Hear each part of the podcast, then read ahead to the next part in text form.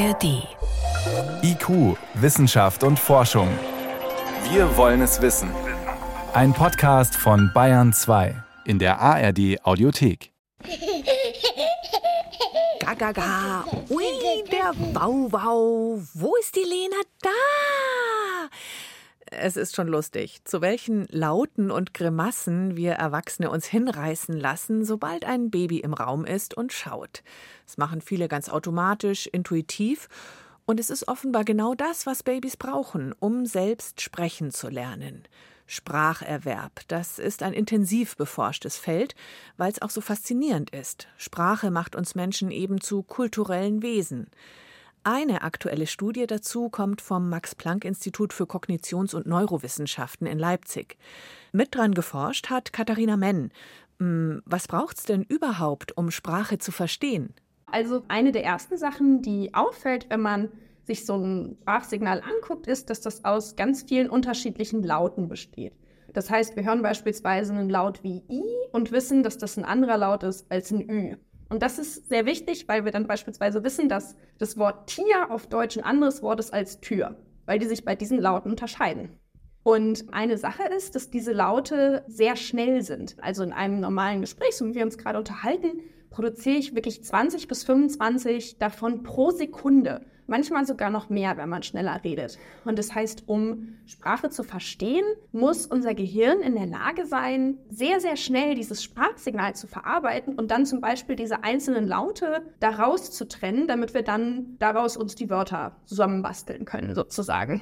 Tier und Tür, das klingt banal, dass man das unterscheiden kann, ist es aber offenbar nicht. Und Babys können die sowas schon? Vor allem diese 20 bis 25 Laute dann pro Sekunde, wenn sie sagen, man spricht schnell? Nee, genau da stellen uns Babys eigentlich wirklich vor ein Rätsel. Und zwar ist es so, dass wir wissen, dass Sprachen ganz viele unterschiedliche Laute benutzen. Also ein Beispiel dafür ist zum Beispiel dieser TH-Laut im Englischen, den wir ja auf Deutsch einfach gar nicht benutzen. Und auch viele nicht können dann. Genau. Häufig hat man da große Probleme mit, wenn man damit nicht schon aufgewachsen ist als Baby. Aber da wurde in der Vergangenheit immer und immer wieder gezeigt, dass Säuglinge schon vor ihrem ersten Geburtstag anfangen, sich auf diese Laute ihrer Muttersprache einzustellen. Und das ist eigentlich total verwunderlich, weil die sind ja total schnell. Und das Gehirn von Säuglingen, das ist noch nicht vollständig ausgereift bei der Geburt. Das bedeutet, dass das kindliche Gehirn vergleichsweise sehr langsam ist. Und Dinge, die sehr, sehr schnell passieren, die kann so ein Babygehirn eigentlich noch gar nicht verarbeiten. Das heißt, man stößt auf die Frage, Kleinkinder, Babys können da was, was sie eigentlich noch nicht können dürften. Und deswegen haben sie genauer hingeschaut mit Hilfe von EEG-Messungen. Können Sie uns beschreiben, wie Sie das genau gemacht haben? Denn Versuche mit Babys, da muss man ja wirklich vorsichtig sein. Wir benutzen ein sogenanntes Elektroenzephalogramm oder EEG und messen damit die Hirnaktivität von Säuglingen, während die zum Beispiel Sprache verarbeiten. Das heißt, die bekommen so Aufkleber über den Kopf oder so ein Mützchen oder wie sieht das genau, aus? Genau, im Grunde ist das so ein Mützchen. Das sieht aus wie so eine Badehaube, irgendwie so ein gummiartiger Stoff. Und da sind ganz viele Löcher drin und da sind so kleine metallische Kontaktpunkte. Und damit können wir dann die elektrische Aktivität des Gehirns messen weil unser Gehirn arbeitet sowieso mit Hilfe von winzig kleinen elektrischen Signalen, kommunizieren die Nerven miteinander und das können wir eben messen, indem wir da so kleine Elektroden auf dem Kopf platzieren. Und Sie haben mit Ihren Messungen den Trick gefunden, sozusagen, den Babys anwenden, wie sie Sprache lernen können, obwohl es eigentlich noch zu schnell für sie ist. Genau, ähm, Sprachlaute, die kann man weiter in sogenannte Lautmerkmale einteilen. Also wenn wir ein Wort nehmen wie zum Beispiel Bälle, dann vibrieren die Stimmlippen in meinem Kehlkopf. Das kann man ganz einfach ausprobieren, indem man sich mal vorsichtig die Hand auf den Hals legt und dann Bälle sagt. Moment. Bälle. Kann ja jeder jetzt mal ausprobieren. Genau, da vibriert was. Mhm. Ja, dann spürt man das, genau, da im Kehlkopf irgendwie vibriert es. Und wenn wir beim Wort Bälle bleiben, dann sind diese einzelnen Laute, also b, äh, b, die sind viel zu schnell für das Gehirn von den Säuglingen aber die Stimmlippen vibrieren während des ganzen Wortes. Das heißt, dieses Merkmal das ist deutlich langsamer als einzelne Laute. Und der Trick, den Babys ähm, quasi anwenden, ist, dass sie die Lautmerkmale erwerben. Und dann zunächst die, die oft über mehrere Laute hinweg konstant sind, wie eben diese Vibration der Stimmlippen bei Bällen. Und die passen dann in die langsamen Verarbeitungsfähigkeiten des Gehirns und können damit erfasst werden. Und dann gibt es eben auch Lautmerkmale, die deutlich kürzer sind, wie zum Beispiel, dass die Lippen manchmal ganz kurz aufeinandertreffen, wie wenn man Mama sagt. Und die werden erst nach und nach hinzugefügt, wobei die kürzesten Merkmale zuletzt erworben werden. Das heißt, habe ich es richtig verstanden, Babys konzentrieren sich sozusagen auf den Grundcharakter von so einem Wort oder von so einer Lautabfolge Ganz und genau. verzetteln genau. sich nicht in einzelnen kurzen Lauten. Ganz genau. Die, mhm. genau. die fokussieren sich eben auf diese Grund, wir nennen es Merkmale und bauen sich dann von unten nach oben sozusagen die, die Laute selber auf draus. Trotzdem, man kriegt ja mit als Erwachsener, Babys verstehen sehr viel früher, was andere sagen, als dass sie selber sprechen können. Wie kommt es zu diesem zeitlichen Unterschied?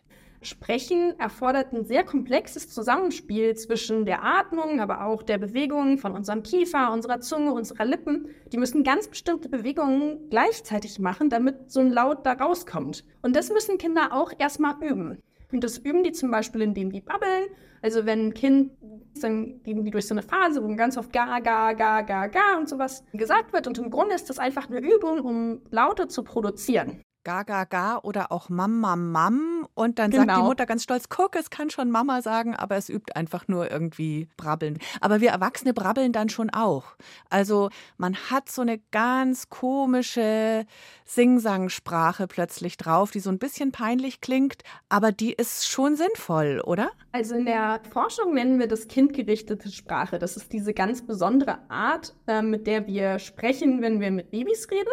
Und ich weiß auch, dass das manchmal ja fast so ein bisschen kritisiert wird. Also früher hat man sogar gesagt, sprich ordentlich mit dem Baby, dass das nicht so ein Blödsinn lernt. Aber die Stimme geht automatisch hoch, dann macht genau, man wieder so. Genau das. Und da kann man wirklich aus Sicht der Forschung ganz bestimmt sagen, kindgerichtete Sprache ist wirklich eins der best erforschesten Themen im frühkindlichen Spracherwerb. Und da zeigen die meisten Studien sehr eindeutig, dass wir durch unsere Art, mit Kindern zu sprechen, den Spracherwerb erleichtern. Weil wir reden zum Beispiel langsamer, wir sprechen Laute deutlicher aus für die Kinder und das hilft Säuglingen, Sprache zu verarbeiten und auch die Laute zu lernen. Und außerdem benutzen wir auch manchmal andere Wörter, also zum Beispiel dann nennen wir den Hund nicht Hund, sondern Wauwau.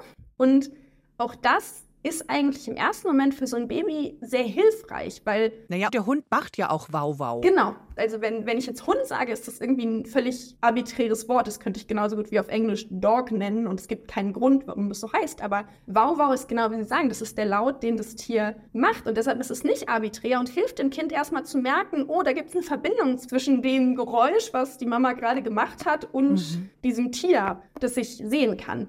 Und auf Basis von der aktuellen Forschungslage gehen wir davon aus, dass Eltern da ganz intuitiv wissen, was ihr Kind gerade braucht und sich dann auch, sobald das Kind mehr und mehr Sprache erworben hat, die Art, wie mit den Kindern reden, von ganz alleine ändert und sich dann der erwachsenengerichteten Sprache angleicht, sodass das Kind dann die verarbeiten kann. Also das ist, das ist auf jeden Fall was Gutes. Wie lernen Kinder Sprache? Neue Studie zum Spracherwerb. Erklärungen waren das von Katharina Menn vom Max-Planck-Institut für Kognitions- und Neurowissenschaften in Leipzig. Vielen Dank fürs Gespräch. Vielen Dank. Und da kann man gleich weiter fragen, wie lernen Babys und Kleinkinder überhaupt, also nicht nur Sprache? Ein Weg, es wurde gerade schon angesprochen, ist das Imitieren. Lange dachte man, dass Kinder ihre Umgebung nachmachen, das ist angeboren. Die können das einfach. Ein Irrtum. Auch das Imitieren muss jeder Mensch erst lernen, zeigen neuere Untersuchungen. Menschenbabys lernen, indem sie nachahmen. Wir sind Imitationswesen. Das macht zu großen Teilen den evolutionären Erfolg von Homo sapiens aus. Wir lernen durch ältere Generationen, durch das, was wir beobachten. Und das ist natürlich ein sehr erfolgsversprechendes Rezept, denn wenn wir jedes Mal alles neu erfinden müssten, alles neu lernen müssten, kämen wir nie sozusagen weiter als Spezies. Die ganze kulturelle Entwicklung, die uns auszeichnet, ist eigentlich nur dadurch möglich, dass wir unter anderem durch Nachahmung lernen. Erklärt Markus Paulus von der Ludwig-Maximilians-Universität München. Der Entwicklungspsychologe untersucht zusammen mit seinem Team das Imitationsverhalten von Babys und hat dazu kürzlich eine Studie veröffentlicht. Lange Zeit hatte man angenommen, dass die Fähigkeit, eine andere Person nachzuahmen, dem Menschen angeboren sei. Das wäre eine Vermutung, so das was wir nie gefunden. Und es gab in der Entwicklungspsychologie einige Studien, die scheinbar Evidenz für Nachahmung bei Säuglingen lieferten. In den 70er Jahren sind da einige Studien veröffentlicht worden, die zeigen wollten oder glaubten zu zeigen, dass schon Babys direkt nach der Geburt Nachahmungstendenzen hätten. In den vergangenen Jahren hat man allerdings noch mal genauer hingeschaut und es wurde immer deutlicher, Nachahmung ist dem Menschen doch nicht angeboren. Es zeigt sich zum Beispiel darin, dass Babys in den ersten Lebenswochen die Zunge nicht nur dann rausstrecken, wenn es eine andere Person macht, sondern mindestens genauso häufig einfach so, ohne Vorbild. Säuglinge müssen also das Imitieren erst lernen. Nur wie? Schließlich ist diese Fähigkeit ein hochkomplexer Vorgang. Weil ich selber, aber auch Babys sehen ja ihre eigene Zunge nicht. Sie fühlen nur, wie es sich anfühlt, die Zunge zu bewegen. Bei einer anderen Person sehen sie die Zunge, aber sie haben nicht das korrespondierende Gefühl. Sie müssen also das, was sie selber fühlen können, auf das beziehen, was sie bei einer anderen Person sehen können. Das heißt, sie müssen das irgendwie miteinander verbinden. Und das schaffen die Säuglinge, weil anfangs sie selbst von ihrer Umgebung oft und immer wieder imitiert werden. So die These, die der Münchner Entwicklungspsychologe prüfen wollte. Dafür hat er Mütter zusammen mit ihren Babys beobachtet, zum ersten Mal im Alter von sechs Monaten. Jedes Mal wurden die Interaktionen zwischen Kind und Bezugsperson gefilmt und genau ausgewertet. Zunächst daraufhin, wie oft die Mutter das Baby nachahmt. Dann, ein Jahr später, haben die Psychologen den Spieß umgedreht. Im Alter von 18 Monaten, am Ende der Erhebung, haben wir eine Reihe von Aufgaben durchgeführt, in denen wir die kindliche Imitationsfähigkeit erfasst haben. Wir haben hier zum Beispiel eine Handlung vorgemacht, auf den Tisch schlagen oder ein Objekt in eine bestimmte Öffnung werfen oder zwei Objekte auf eine bestimmte Art zueinander zu bringen und haben geguckt, ob Kinder genau die Handlung imitieren oder ob sie einfach irgendwas machen. Und es hat sich sehr klar bestätigt, je öfter und intensiver das Baby anfangs nachgeahmt wird, umso genauer und bereitwilliger imitiert es später selbst. Das Team von der LMU konnte aber noch einen wichtigen Zusammenhang zeigen. Es hängt auch davon ab, wie feinfühlig die Hauptbezugsperson insgesamt mit dem Kind von Anfang an umgeht. Auch diese elterliche Feinfühligkeit haben die Wissenschaftler gemessen. Da sieht man auch Unterschiede. Das Kind guckt zu dem Spielzeug, sieht die Mutter, dass das Kind zu diesem Spielzeug guckt und gibt ihm auch das Spielzeug, zu dem das Kind guckt, oder drückt sie ihm irgendein Spielzeug in die Hand.